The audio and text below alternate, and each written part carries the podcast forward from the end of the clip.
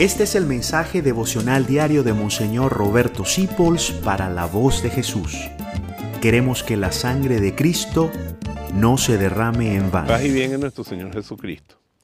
Cuando arrancamos en el carro, yo suelo presionarme y en el corazón invocar a dos grandes santos que son viajeros, San Rafael y San Cristóbal, patronos de los que conducen carros, de los que conducen aviones, de los que conducen barcos, patronos de los viajeros. Y ahora que hay tanto viaje, ya la pandemia se va quedando atrás y hemos vuelto a salir a los caminos, es bueno encomendarse a ellos.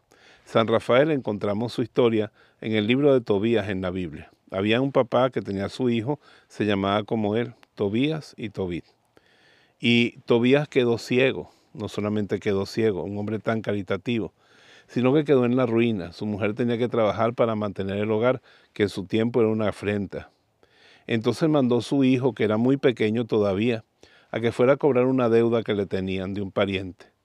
Y apareció Rafael, disfrazado de hombre.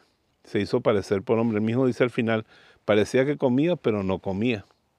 Y él llevó a Tobías, hijo, al destino, le consiguió esposa, por eso también es patrono de los novios y los matrimonios, pero principalmente de los viajeros. Lo salvó de un pez que se lo iba a comer y del pez sacó bienes para su esposa y para su papá. Y además de San Rafael, patrón de los viajeros, San Cristóbal, que se dedicó humildemente a pasar la gente de un lado al otro de un río porque era un gigante muy grande y no había puente. Pero un día él quería servirle a Cristo y por eso lo hacía en el prójimo. Y un día el mismo Cristo se subió en su hombre en forma de niño y casi lo hunde. Dice, ¿quién eres? ¿Qué pesas tanto, niño? Y dijo, yo soy Jesús al que tú querías dedicarte a servir. Esos dos santos nos cuidan en los caminos, además del ángel de la guarda. Así que si tienes un viaje largo, aprovechalo, encomiéndate a ellos y verás cómo te llevan a buen término.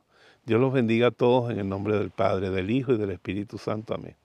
La Virgen les manda a decir, no estoy yo aquí, que soy su madre. Gracias por dejarnos acompañarte.